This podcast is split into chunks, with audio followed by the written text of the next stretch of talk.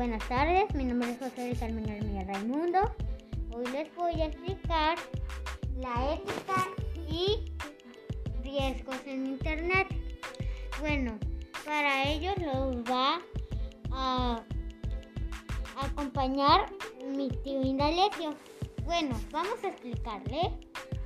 Hola, ¿qué tal? Sí, como lo decía mi sobrino José del Carmen, hoy lo acompaño en, este momento muy importante porque él está tocando el tema de la ética y los riesgos en Internet. Es importante que eh, en esta parte sepamos que la ética ahora sí que nos viene a explicar qué es lo bueno y qué es lo malo en, en cuanto al comportamiento humano. Bueno, como lo dijo mi tío, eh, la ética los dice que es lo bueno, lo bueno y lo malo. La ética está hecha para lo bueno, pero no para lo malo. Riesgos en internet, bueno, puede ser como el sexting o el, o el ciberbullying o muchas cosas, pero el sexting es un poquito más provocante de todo. Bueno, el sexting es cuando tú conversas con una persona y tú no sabes si es grande o ya es adolescente, tú adolescente joven, pero empieza con el, el, sexting cuando ya le envías tu foto a todos y empiezan a burlarte y eso ya es el ciberbullying. Muy bien. Bien, ¿lo puedes acompañar otra vez, mi tienda Sí, exactamente como lo decía José. Eh, la ética precisamente viene a decirnos qué es bueno y qué es malo, ¿no?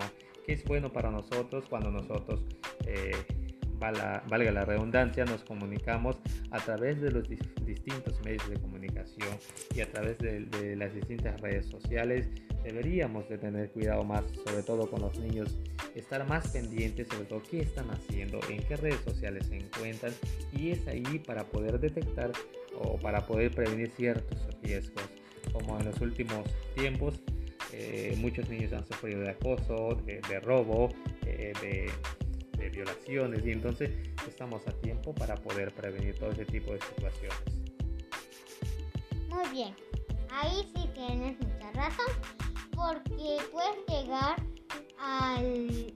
Lo más, pro, más probable es que tú decidas que si es buena esta página, pídele cuántos años tienes. Si te dice una mentira, pues diles a tus papás y, y muchas cosas.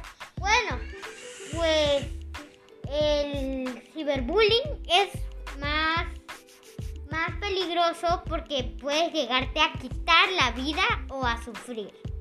Bueno, esto ha sido por hoy y gracias. Sí, como decía antes de terminar, quisiera agregar algo.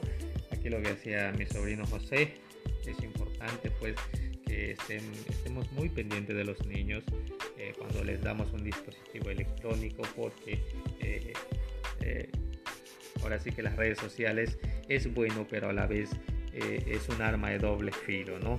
Donde el día de hoy hay que tener cuidado con, con las redes sociales, como ahorita lo que se está poniendo de moda, eh, lo que es el TikTok, ¿sí?